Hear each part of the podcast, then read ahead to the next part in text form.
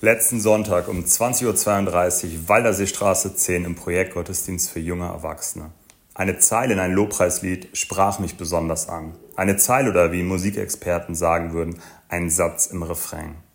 Dieser Satz war nicht neu für mich. Wir hatten ihn schon mehrere Male gesungen. Das Lied ist auch kein brandneues Lobpreislied. Ich kannte das Lied, ich kannte den Satz. Und trotzdem sprach er mich besonders an. Es war keine neue theologische Erkenntnis, keine bahnbrechende neue Verbindung in meiner Glaubensüberzeugung. Es fiel mir nicht wie Schuppen von den Augen, auch schossen mir nicht die Tränen in die Augen. Trotzdem spürte ich etwas. Vielleicht in der Tiefe der Aussage, in ihrer Komplexität, vielleicht in Bezug auf mein Leben und meine Situation. Er löste etwas bei mir aus. Was genau ist schwer zu beschreiben.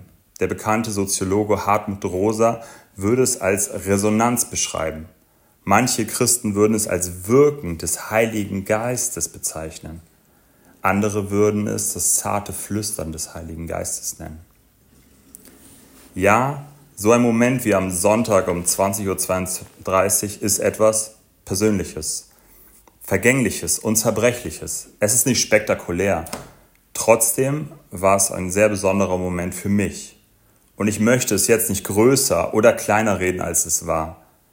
Ich möchte dich für diese Woche ermutigen, an Gott dran zu bleiben. Im Gebet, im Gottesdienst, im Lobpreis, beim Bibellesen und in der Stille.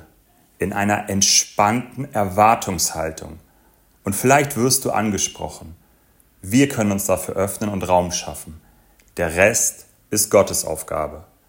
Dein Pastor Jonas Schilke.